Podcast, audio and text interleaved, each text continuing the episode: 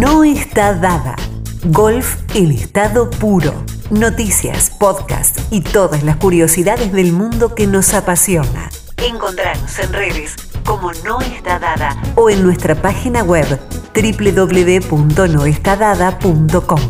El lugar para los fanáticos del golf. Me, me parece que, eh, que es un tiro que eh, da, como decirlo, con mucha satisfacción, ¿no?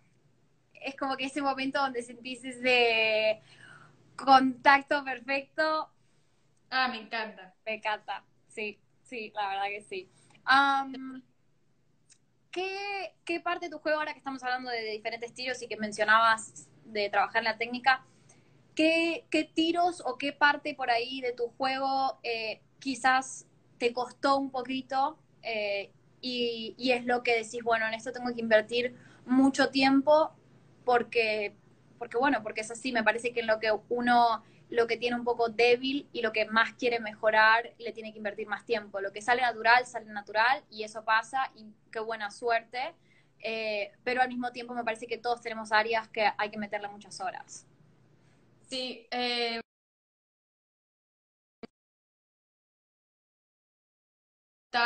eh, no tener tanta dispersión.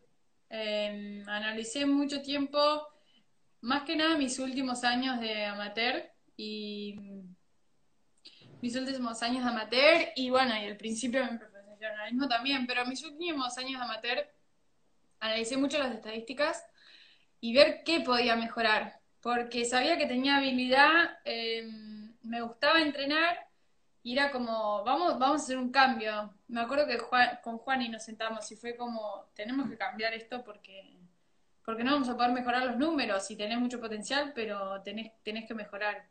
Y bueno, y ahí empezamos a trabajar mucho en el swing, en tratar de mejorar, que sería la parte del contacto, o sea, de acá acá, pero, o sea, buscando, a ver, buscas cosas técnicas a la ida, a- al contacto, a todo. Ahí está Juani. Hola, Juani. Espero también estar explicándolo bien. No, mentira, pero... Vamos de vuelta.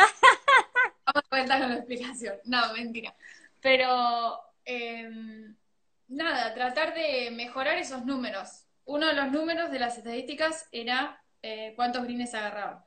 Y no solo por, por la cantidad, eso también hay mucha gente que lo tiene que entender, no solo por la cantidad de green, de greens que agarrás, porque los podés llegar a agarrar y dejarla muy lejos siempre, entonces no vas a tener chance. Era también la proximidad al hoyo. Claro. ¿Me entendés? Claro. Y después también por donde erraba, había mucho que me estaba quedando muy corta. ¿Por qué? Porque mi contacto era como que muy variante en tema de distancia. No sé, con el pitch una vez pegaba 110 y en el próximo pegaba 120. Entonces decías, es mucha la diferencia, porque cuando querés volar un bunker y no te querés pasar tanto, es como que terminás en el bunker por el simple hecho que le pegaste un poquito más. De, Sí. de repente, de repente tenés ese pequeño error y la dejaste huevo frito y algo que era chance de Verdi se puede llegar a convertir en un doble bogey y eso al nivel en el que estás vos te cambia absolutamente todo. Bueno, sí, en- y en todos los niveles, o sea, cuantas más chances de Verdi tengas, mejor te va a ir por el simple hecho de, de probabilidades y que las estadísticas te va a dar mejor. Claro. Pero bueno, eso es lo que nos enfocamos. Y trabajé mucho tiempo en eso, y sigo trabajando hoy en día en mi swing. Em, y nada, eso. Esa es la parte que tuve que mejorar mucho. Y eso, eh, vos como contabas, ¿eso fue algo que decidiste hacer ese cambio cuando decidiste que ibas a ir por el profesionalismo o fue mientras estabas en college? Em, o sea, el cambio grande lo hice, o sea, grande de cuando nos propusimos, fue a fin de mi carrera de amateur, eh, como si te dijese, yo me volví de Estados Unidos después del Mundial, mundial de Irlanda, Ok. Argentina, em, que fue 2018, como en septiembre, y de ahí arrancamos a cambiar hasta marzo del siguiente año. Mucho tiempo trabajamos en eso. Y me pasé como si te dijese tres meses sin jugar. Bastante. de no poder ni pegar un full swing. O sea, si queríamos cambiar, tenía que cambiar. No, si, es que si quieres hacer el cambio lo tenés que hacer. Sí, no, entiendo, entiendo totalmente. tiempo lo hicimos. Sí, y lleva, yo creo que es un proceso también donde ahí eh, viene muy fuerte el trabajo psicológico, porque creo que venir de college y de todo ese tiempo jugando, jugando, jugando, porque college es, no, no parás, no parás, no parás, no parás, y vas de torneo a otro, y mientras estás en college vas a Copa Andes, y de repente vas al Mundial, y de repente tenés torneos en el verano. Es todo el año, es todo el año. Son cuatro años que vos no te das un parate y que de repente venga tu coach, te siente y te diga, ok, mira, hay que cambiar esto porque tus objetivos son estos y tenés que mejorar esto y si no hacemos el cambio, no hay otra forma de hacerlo. Pero el cambio quiere decir que por tres meses no puedes tirar full swing. Wow. Sí, sí, sí. No es fácil, no es fácil. Venís hace cuatro años tirando full swing como una loca. No quiero ni saber cuántas pelotas por día y cuántos hoyos. Entonces, eh, me parece que psicológicamente no, no es fácil tampoco. Eh, eh, pero me parece, si me dejas poner mi humilde opinión, me parece que funcionó y que salió muy bien, de hecho. así que. Funcionó. sí, así que en ese sentido te felicito. La verdad es que, no, hablando en serio, no es fácil. No es fácil para nada. Sí, yo es como que la parte mental a ver, no es que me quiera cagar ni nada, pero como esa parte fue la más fuerte desde que yo empecé a jugar, tenía habilidad de, de, poder recuperarme. O sea, vos si me veías jugando, capaz yo no era la mejor. O sea, y muchos lo saben, es como, no es que era la mejor que le pegaba la pelota, ni era la mejor que le pegaba el drive, o haciendo approach era bastante buena pero ponele, no sé, también hacía tres pads, hacía igual que todas las jugadoras, entonces, pero sí tenía buena actitud y es como que terminaba salvando vueltas, que capaz una persona que jugaba perfecto, hacía todo perfecto, terminaba haciendo lo mismo que yo y yo me fui a todos los árboles, a todos los lugares que te imagines, a todas las aguas y terminé haciendo lo mismo. Entonces, bueno, era un poco esa habilidad la que, la que, la que analizamos con Juani y también con Hernán en su momento también, de o sea, esta es la parte que tenés que trabajar vos. Hay distintos jugadores que tienen que trabajar distintas partes. ¿eh? Esta es la parte que, te, que me dice la más fácil. Y yo, ¿cómo que es la más fácil? ¿De qué me estás hablando? Enseñar a un jugador a tener ganas de, hacer, de salvarse y de hacer poco. Está en uno eso. Es como, sí le puedes enseñar, pero lo que, si ya lo tenés, es como, es valorable, no sé, es como que sirve y ayuda a poder trabajar. es una ventaja, es una ventaja muy grande, claro, sí. Sí, que, que eso a vos te salga naturalmente y que no es algo que te tengan que enseñar y que lo tengas que construir en tu cabeza, me parece que es una ventaja, es una ventaja muy grande eh, y que mm, al final del día hace la diferencia. Eh, tener eso como un talento nato, si lo querés poner así, eh, sí, yo creo que es un beneficio muy grande. Eh, y está bueno que lo puedas explotar al máximo y que puedas aprovechar eso para, para poder, como dijiste, haberte tomado ese parate y haber podido hacer los cambios que considerabas necesarios. Eh, hay una pregunta acá de mi hermana Larita que dice, uno de mis defectos es que me enojo por un doble bogey. ¿Vos cómo haces para mantener la calma? Un poco lo que te decía lo de match play, de que te tenés que sentir que estás en un match, o sea, hiciste un doble y bueno, ya está, ya pasó. Yo, yo no puedo cambiar nada, o sea, y porque venga tu mamá a ayudarte tampoco va a cambiar nada. O sea, ya pasó eso, es como un poco... Y, y otra cosa es como, no es que haciendo lo próximo vas a tratar de eh, ¿no? Yo hago un verde en el próximo yo no es que realmente le saqué un golpe a ese doble bogey, realmente estoy haciendo un verdi. Estoy acá y hago este verdi y es una cosa buena, un puntito positivo. Claro. Eh, y el siguiente voy a tratar de hacer otro, o porque ya ese verdi tampoco me influencia. Es como ese verdi, buenísimo que lo hice, otro tic genial, pero tengo que hacer otra cosa ahora, porque este es otro hoyo. Y bueno, eso es lo que te da, eh, eso es lo que te da el match play. Y es un poco esa idea de hoyo por hoyo, ¿viste? Cuando te dicen jugar hoyo por hoyo. A veces yo que sé, me decían jugar hoyo por hoyo. Y no era tan fácil jugar hoyo por hoyo, era como, y, pero me quedé con que hice doble o con que hice bogey o hice... Y necesito dos verdis para recuperarlo. para que te des una idea, el primer día de la Q-School, yo hice triple en un hoyo. ¿Qué fue? Le hice siete al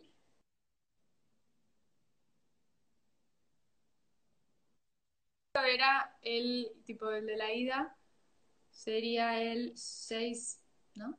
Sí, el 6. Sí. Al 6 le hice triple. Lindo arrancar la quiúscula así. Divino. Pero dije, bueno, ya está. O sea, tenemos que Ahí bajar. está el Cadi, el Cadi dice. Al al 6. seis. ¿Te lo acordás? Sí, bueno. Siguiente. Así que nada, es un poco la experiencia que te lo va dando. Está tirando detalles del bunker al agua. Sí. El banco la tiré al agua, después la tiré al green y hice tres pats para colmo. Ay, Dios mío, es que, es que hay veces que te, te pegas bofetadas. Es, es fuerte. Pero es que es golf. Eh, esa es la parte también, y que es un juego. Ah, eran 90 hoyos, dice. Me gusta como, me gusta como piensa este Cadi, me gusta. Seis hoyos recién, ¿sabes la cantidad de Uf, un Así que montón. sí. Más que nada el último día. Sí. Eh, muy bien. Ahora que estás eh, en Argentina y ahora que tuviste todo este tiempo, bueno, que estuviste viajando, que ya empezaste a jugar el tour como profesional, ¿cómo, eh, quizás desde tu humilde opinión y simplemente lo que vos pensás, cómo ves al, al golf argentino y cómo sentís que ha cambiado estos últimos años? ¿Sentís que hubo un progreso? Eh, obviamente las dos sabemos que hubo un- una transformación en los últimos años, eh, que se empezó a trabajar con Hernán, que empezamos a implementar diferentes cosas y diferentes modalidades de trabajo. ¿Cómo ves eso? ¿Cómo, cuál, ¿Cuál es tu opinión al respecto? Em, yo creo que está creciendo mucho y es muy importante que crezca como para poder crear nuevos jugadores. Em, y me gusta un poco em, el approach, no sé cómo se dice, como el, la idea, el ideal que tienen de, em, de cómo les enseñan y cómo yo en un- una de las cosas, a que le mando grande, me encanta cómo hacen los futuros golfistas porque me parece un poco, y apoyo mucho, que cuando son chicos se tienen que divertir. Y, mm, y es algo que me hicieron a mí cuando era chica, divertirme y poder disfrutar de lo que hacía, por más que haga 90, por más que la tire a todos lados, yo podía disfrutar y divertirme y, mm, y como jugarlo. Eh, porque al fin y al cabo es un juego, y mismo en todos los deportes. Es como, nada, eh, tienen que disfrutar cuando son chicos. Entonces, eh, todo esto que hace los juegos y con cómo proyecta todo esto para los chiquitos me encanta. Después ponerle cómo trabaja Summer en la AG, Marian, eh, Bocha, todo con las federaciones y con los más los que ya son un poquito más grandes, del trabajo de velocidad, de, se fueron descubriendo un montón de cosas que me parecen impresionantes y me parecen buenísimas, porque va a crecer un montón. Y, y es como que la pirámide va a crecer un montón. Eh, le van a dar un montón de oportunidades a chicos que capaz ellos, o, o nosotros, o no sé, pensabas que no tenían chance capaz, y es como que, ¿por qué no? Yo cuando era chica tampoco tenía chance, entonces, y mirá dónde estoy, es como, quizás deberían dar más oportunidades, y creo que eso es lo que están haciendo y me parece bárbaro, con todo el trabajo con las federaciones, o sea, no es que estoy muy metida, pero entiendo porque voy a la AG, y porque trabajo con Juani, y, y cómo se apoyan, me parece bárbaro, me parece bárbaro que se apoyen entre todos los, todos los profesores de las federaciones, y bueno, muy bueno. Sí, que, que, que bueno, la verdad es que comparto muchísimo la opinión y siendo una persona que, que vino del interior, eh, de la Federación del Sur y que siempre tuve que viajar muchísimo y demás, me parece que esto de integrar en las federaciones eh, es es súper importante eh, y ayuda muchísimo, por más de que, por ejemplo, en el caso de mi hermana ahora, ¿no? Que está jugando mucho y está entrenando y demás, y le está, le está poniendo muchísimo tiempo. Eh, ella el otro día se sumó a un entrenamiento por Zoom, por internet. Y aunque sea eso, ¿viste? Aunque sea eh, ese tipo de cosas, me parecen re importantes, porque quizás a veces antes, hace mucho tiempo, no pasaban, entonces para nosotros, estando tan lejos, era un poco más difícil, porque realmente yo muchas veces, por ejemplo, yo quería ir a entrenar, pero por ahí estos recursos de, de hacerlo online y demás, en ese momento no lo teníamos. Entonces, bueno, para mí ir hasta Buenos Aires y era todo un viaje, era el avión, el colegio, lo que estoy dejando. Entonces era como, bueno, a ver, ok, eh, voy a tratar de planear eh, estar en la AG una semana antes del torneo para que el viaje a Buenos Aires no sea simplemente para ir a entrenar y sea también para un torneo. Eh, y en dónde me quedo, a dónde voy, en qué hotel, en qué casa, que bueno, por suerte inclusive me he quedado en tu casa. Eh, con el tiempo hacer amigas ayudó muchísimo porque me podía quedar en muchísimas casas, me he quedado en lo de ELA, me he quedado por todos lados. y creo que eso también era una ventaja y ayudaba, ayudaba muchísimo. Ah, pero, pero, pero bueno, la verdad es que sí, me, parece muy bueno el, trabajo que se está haciendo y la verdad es que me gustaría felicitar, felicitar a todos porque es muy, muy importante. Y como decís vos, me parece que también hay que apostar mucho a los niños eh, y, a que no se frustren, porque el golf puede ser muy frustrante a veces. Eh, y creo que no hay nada peor que esa sensación, viste, de fallé, y más cuando sos un niño. Es, y un poco que padre le diga que no pasa nada. Que no pasa nada. Sí, sí. Sí, eso de que, bueno, a ver, o sea, te fue mal, está, o sea, ¿qué, ¿qué, vas a hacer? No, no, no es el fin del mundo, ¿no? Y, siempre hay otra ronda. Y como decía Santi, che, quedan, quedaban 90 hoyos más. Lo mismo, bueno, este torneo se terminó y te fue mal. Bueno, mira, la semana que viene estás anotado en otro torneo y ahí tenés 36 hoyos más o 54, lo que sea que se juegue el torneo. Eh, me parece que sí. Me acuerdo, hubo un momento eh, donde mm, estaban haciendo charlas en algunos, eh, en algunos nacionales, creo que fue, si no me equivoco, con un psicólogo y las charlas eran para los padres.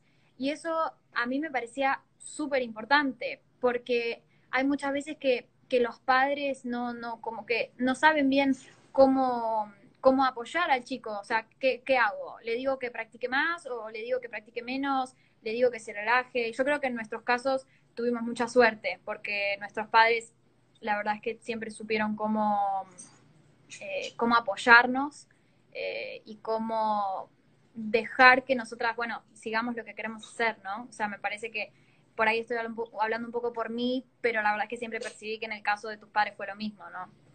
Sí, sí, sí. Eh, me parece que eso es muy importante. Ok, no te quiero robar más tiempo. La última, para cerrar, me gustaría saber por más de que el panorama es un poco incierto ahora, por todo lo de la pandemia, por todo lo que está pasando, eh, ¿cuáles son tus objetivos eh, para cuando sea que arranque de vuelta todo? Eh, ¿qué, es lo que tenés en mente y qué es lo que querés alcanzar?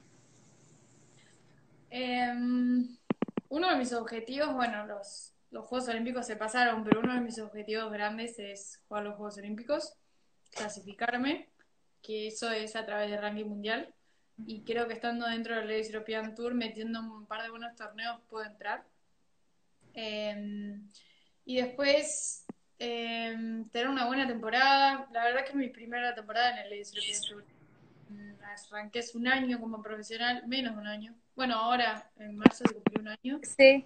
Em, nada, tratar de, de tener buenos resultados y no ponerme tanta presión eh, como que no hay que mostrarle nada a nadie, necesito empezar a jugar eh, y hacerlo un poco por mí y por mi familia y, porque es lo que me gusta hacer. Y ojalá se pueda reanudar, pronto. Pareciera que se va a pasar directamente todo para el año que viene, eh, que vamos a empezar directamente el año que viene. No lo sé, no sé cómo, cómo va a ser.